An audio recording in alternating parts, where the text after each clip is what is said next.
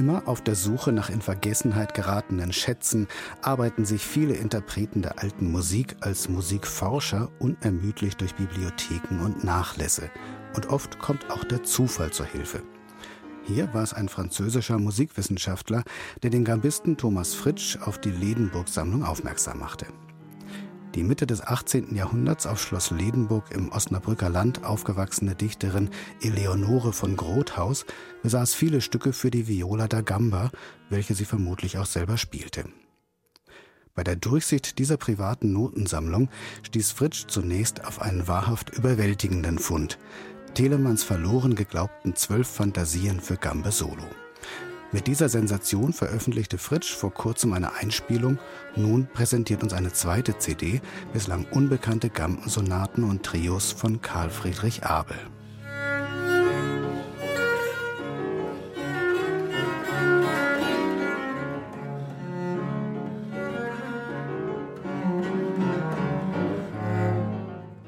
Thomas Fritsch nutzt die feinen Nuancierungsmöglichkeiten dieser Stücke und setzt sein Instrument ins beste Licht. Kein Wunder, denn der Frühklassiker Abel wurde in einem Nachruf als vermutlich letzter großer Gampenspieler bezeichnet und kannte die Möglichkeiten, die in diesem Instrument verborgen liegen, ganz genau. Dabei setzt er weniger auf virtuoses Blendwerk als auf fein ausbalancierte Klänge bei gleichzeitig hohem musikalischen Anspruch.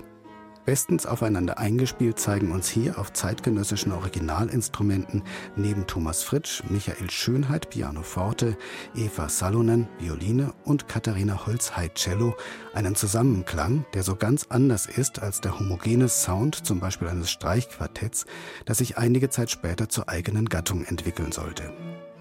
Gerade auch in den Trios kann man schön nachvollziehen, wie sich der seidige Ton der Gambe deutlich von Violine und der ungleichen Schwester Cello abhebt und sich dennoch eine verblüffend schlüssige Klangmischung ergibt.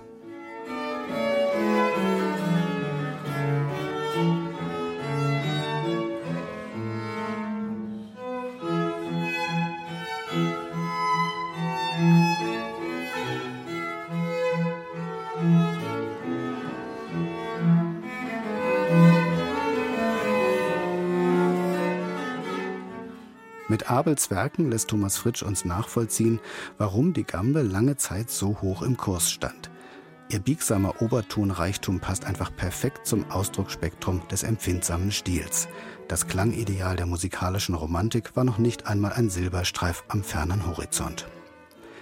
Diese klanglichen Kostbarkeiten nicht nur dem Vergessen zu entreißen, sondern auch unsere Ohren dafür wieder zu öffnen, das leistet diese CD genauso bereichernd wie überzeugend.